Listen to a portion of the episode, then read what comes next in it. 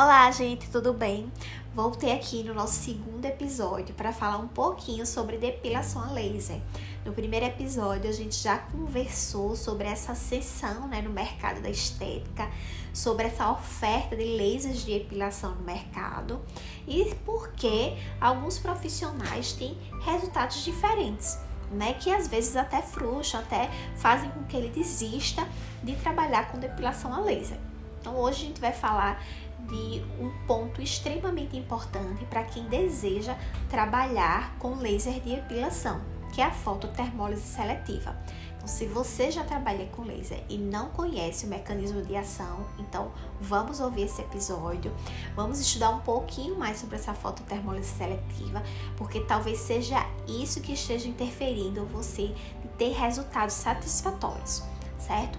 A fototermólise seletiva ela é o mecanismo de ação dos lasers.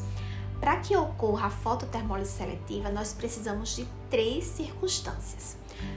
Fototermólise seletiva significa foto, que é a luz, termo, que é o calor, né, a geração de calor, lise, a quebra, e seletiva, porque ela é seletiva ao cromóforo, ao alvo tecidual que a gente quer realizar o atendimento.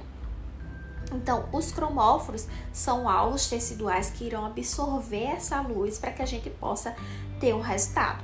Por exemplo, nós temos o cromóforo da água, né, se a gente quiser trabalhar uma hidratação. Nós temos o cromóforo da hemoglobina, quando a gente trata rosácea, acne ativa, telangiectasia. A gente tem o cromóforo da melanina, quando a gente quer trabalhar quebra de mancha e depilação a laser. Então, para que ocorra a fototermólise seletiva, precisamos de ser três circunstâncias, né? A primeira delas, o comprimento de onda. O comprimento de onda, ele é a identidade do laser, né? Quando eu sei o comprimento de onda do aparelho, eu sei qual procedimento a gente pode atender com ele. Então, é ele que vai fazer com que a gente identifique quais objetivos a gente pode atingir utilizando aquele aparelho. Ele é em nanômetros, então nós temos um espectro visível à luz, né, entre 350 nanômetros a 755, onde ele emite várias cores. E o que é interessante, o laser ele emite apenas uma cor. Ele emite apenas um comprimento de onda.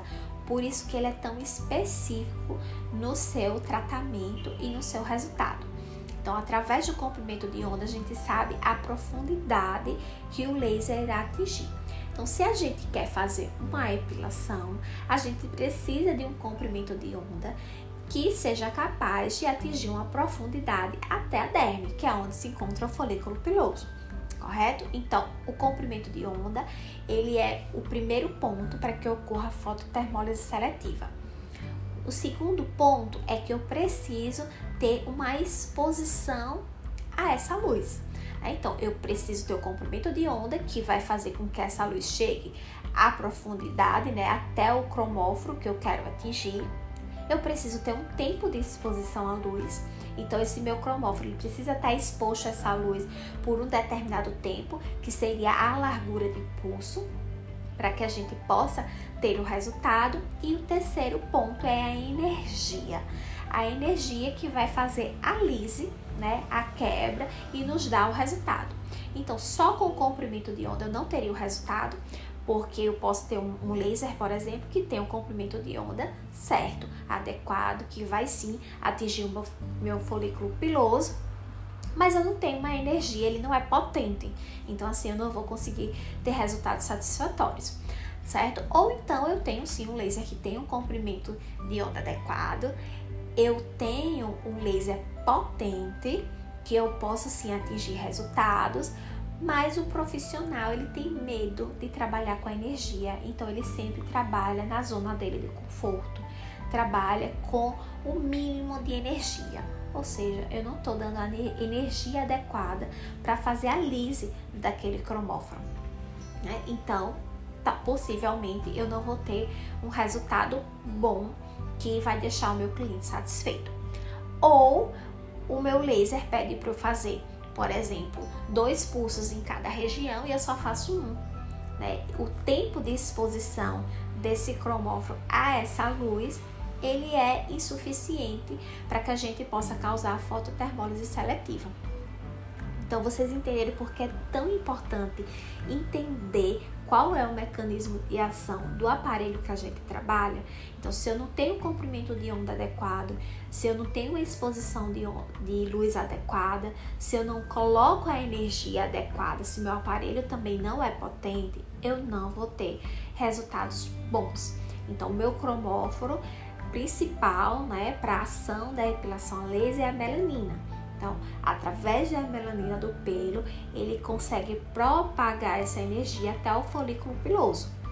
Tá? Então, a partir daí é que eu vou ter a fototermólise seletiva e o resultado da minha epilação a laser, certo? Espero que tenha ajudado a vocês, comentando um pouquinho, né? Um pouquinho só, porque é um assunto muito amplo, mas é, pesquise um pouco mais sobre a fototermólise seletiva, entenda um pouco mais sobre os cromóforos, sobre os comprimentos de onda. Vamos dar uma olhada nos lasers que tem no mercado e quais os comprimentos de onda eles oferecem. E a gente volta aqui no nosso terceiro episódio para falar um pouquinho sobre a fisiologia do pelo, um ponto importante para você ter resultados e para você determinar a quantidade de sessões que o seu cliente deverá fazer de depilação a laser. Então, até o próximo episódio.